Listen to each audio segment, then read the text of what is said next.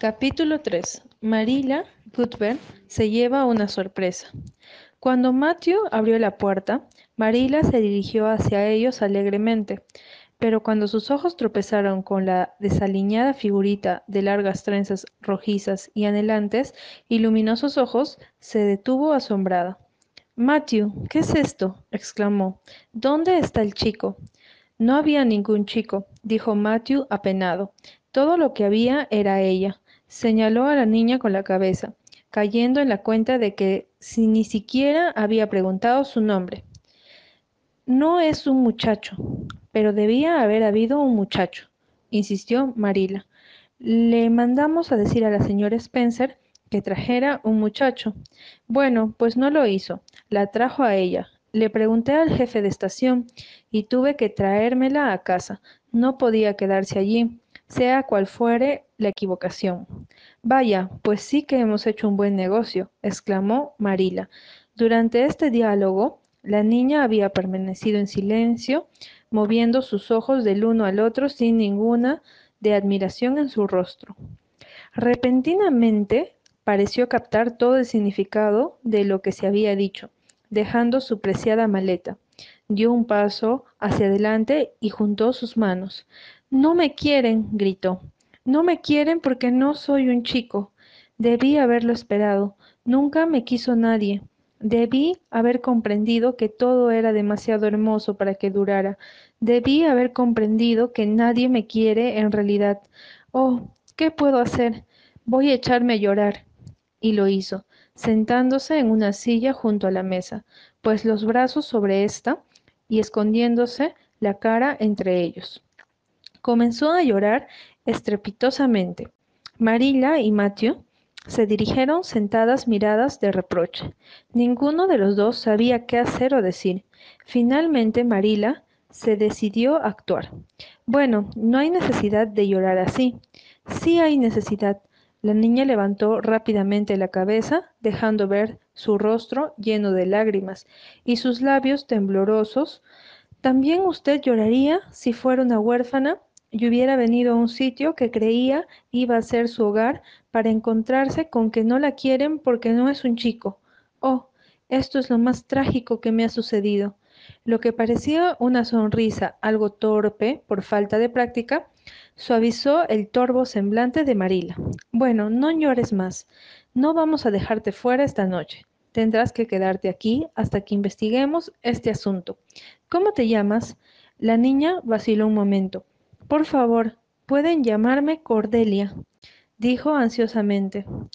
¿Llamarte Cordelia? ¿Ese es tu nombre? No, no exactamente mi nombre, pero me encantaría llamarme así. Es un nombre tan elegante. No entiendo nada de lo que estás diciendo. Si no te llamas Cordelia, ¿cuál es tu nombre? Ana Shirley, balbuceó de mala gana. Pero por favor, llámeme Cordelia. No puede importarle mucho cómo tiene que llamarme, si voy a estar aquí poco tiempo, ¿no es cierto? Y Ana es un nombre tan poco romántico. Disparates novelescos, dijo la desconsiderada Marila. Ana es un nombre realmente bien sencillo y sensato. No tienes por qué avergonzarte de él. Oh, no, no me avergüenzo, explicó Ana, solo que me gusta más Cordelia. Siempre he imaginado que mi nombre era Cordelia, por lo menos durante los últimos años. Cuando era joven, imaginaba llamarme Geraldine, pero ahora me gusta más Cordelia. De cualquier modo, si quiere llamarme Ana, hágalo. Muy bien entonces, Ana. ¿Quieres explicarnos cómo se ha producido esta confusión? Nosotros le mandamos a decir a la señora Spencer que nos trajera un muchacho. ¿No había niños en el asilo? Oh, sí, sí, muchísimos. Pero la señora Spencer dijo claramente que ustedes querían una niña de unos 11 años, y la directora pensó en mí. No pueden imaginarse lo encantada que estaba yo. No pude dormir durante toda la noche por la alegría. Oh, agregó con reproche, volviéndose hacia Matthew. ¿Por qué no me dijo en la estación que no me querían? Y me dejó allí mismo. Si no hubiese visto el blanco camino encantado y el lago de las aguas refulgentes, no me resultaría tan penoso. ¿Qué quiere decir eso? preguntó Marila a Matthew. Ella, ella se está refiriendo a una conversación que tuvimos en el camino, dijo Matthew precipitadamente. Salgo a guardar la yegua, Marila. Tenme el té preparado para cuando regrese. ¿Llevaba la señora Spencer a alguien más aparte de ti? Continuó Marila cuando Matthew hubo salido. A Lily Jones. Lily tiene solo cinco años y es muy guapa. Tiene el pelo castaño. Si yo fuera tan guapa y tuviera el pelo castaño, ¿me dejaría quedar? No, queremos un muchacho para que ayude a Matthew en la granja. Una niña no nos sería útil. Quítate el sombrero. Lo pondré junto a la maleta sobre la mesa del vestíbulo. Ana se quitó el sombrero humildemente. Enseguida regresó Matthew y se sentaron a cenar, pero Ana no podía comer. En vano mordisqueaba el pan untado con mantequilla y picoteaba las manzanas agrias en almíbar. No comes nada, dijo María toscamente, mirándola como si esto fuera una falta grave. Ana suspiró. No puedo. Me encuentro sepultada en los abismos de la desesperación. ¿Puede usted comer cuando se encuentra en los abismos de la desesperación? Nunca estuve en los abismos de la desesperación, de modo que no puedo decirlo, respondió Marila. ¿No? Bueno. ¿Ha tragado alguna vez de imaginárselo? No. Entonces no creo que pueda comprender cómo es. Ciertamente es una sensación muy desagradable. Cuando uno trata de comer, se forma un nudo en la garganta y no se puede tragar nada, ni siquiera un caramelo de chocolate. Una vez, hace dos años, comí un caramelo de chocolate y me pareció delicioso. Desde entonces sueño muy a menudo que tengo montones de caramelos de chocolate, pero siempre me despierto justo en el momento en que voy a comerlos. Espero que no se sienta ofendida porque no puedo comer. Todo está extremadamente bueno, pero así no puedo comer. Sospecho que está cansada, dijo Matthew, quien no había hablado desde que regresara del establo. Mejor será que la acuestes, Marila. Marila había estado pensando dónde dormiría Ana. Tenía preparado un canapé en la cocina, destinado al deseado muchacho que esperaban. Pero aunque estaba limpio y pulcro, no parecía el lugar más apropiado para una niña. No se podía pensar en el cuarto de huéspedes para una niña desamparada de manera que solo quedaba la buhardilla de, al lado oeste.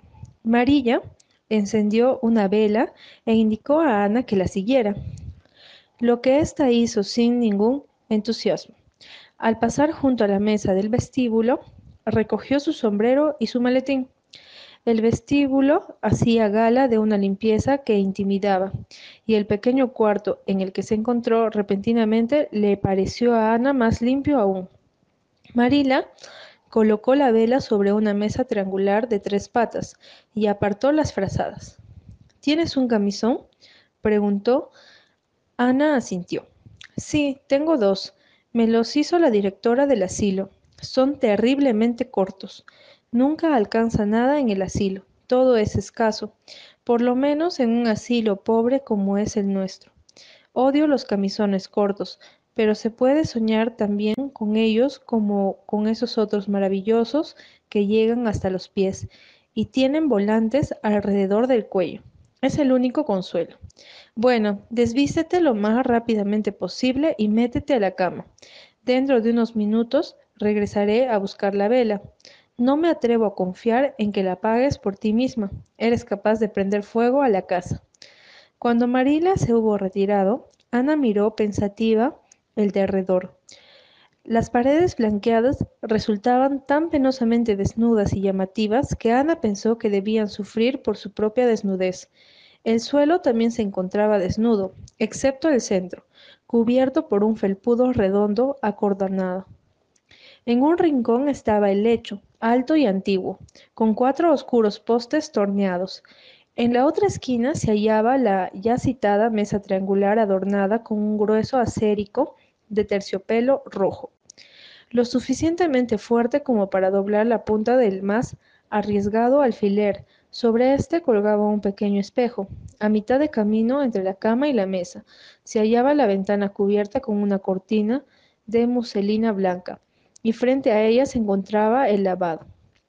Toda la habitación era de una austeria imposible de describir con palabras, pero que hacía estremecer a Ana hasta los huesos. Con un sollozo se despojó apresuradamente de su vestido, se puso el corto camisón y se metió en el lecho apretando la cara contra la almohada y cubriéndose la cabeza con las sábanas. Cuando Marila regresó en busca de la luz, solo unas mezquinas ropas de vestir desparramadas por el suelo y un bulto en el lecho indicaban que había alguien en el cuarto. Con circunspección recogió las ropas de Ana, colocándolas cuidadosamente sobre una silla amarilla, y luego, cogiendo la vela, se volvió hacia el lecho. Buenas noches, dijo algo torpe, aunque gentilmente. El rostro pálido de Ana y sus grandes ojos aparecieron entre las sábanas con alarmante rapidez. ¿Cómo puede usted llamar a esta una noche buena cuando sabe que era la peor noche que pasaré en toda mi vida? dijo con reproche. Luego se ocultó otra vez entre las sábanas. Marila bajó lentamente a la cocina y se puso a lavar los platos de la cena. Matthew fumaba, síntoma evidente de que estaba preocupado. Fumaba muy rara vez, pues Marila lo consideraba un hábito pernicioso pero en ciertas ocasiones y temporadas se sentía arrastrado a él, y entonces Marila hacía la vista gorda, comprendiendo que debía tener un desahogo para sus emociones. Bueno, bonito atolladero, dijo airadamente. Esto nos pasa por mandar a decir las cosas en vez de ir nosotros mismos. De cualquier modo, los parientes de Robert Spencer han equivocado el mensaje. Uno de nosotros Tendrá que ir a ver a la señora Spencer mañana. Eso seguro. Esa niña debe ser enviada de vuelta al asilo. Sí, supongo que sí, respondió Matthew de mala gana. ¿Supones que sí? ¿No estás seguro? Bueno, después de todo es una linda chiquilla, Marila. Es una pena enviarla de vuelta cuando parece tan ansiosa por quedarse aquí. Matthew Cuthbert, ¿no querrás decir que debemos dejar que se quede aquí con nosotros? El asombroso de Marila no hubiera sido mayor de haber afirmado Matthew que prefería hacer el pino. Bueno, no, supongo que no exactamente, tartamudeó Matthew, viéndose acorralado. Supongo que no debemos quedarnos con ella. Claro que no.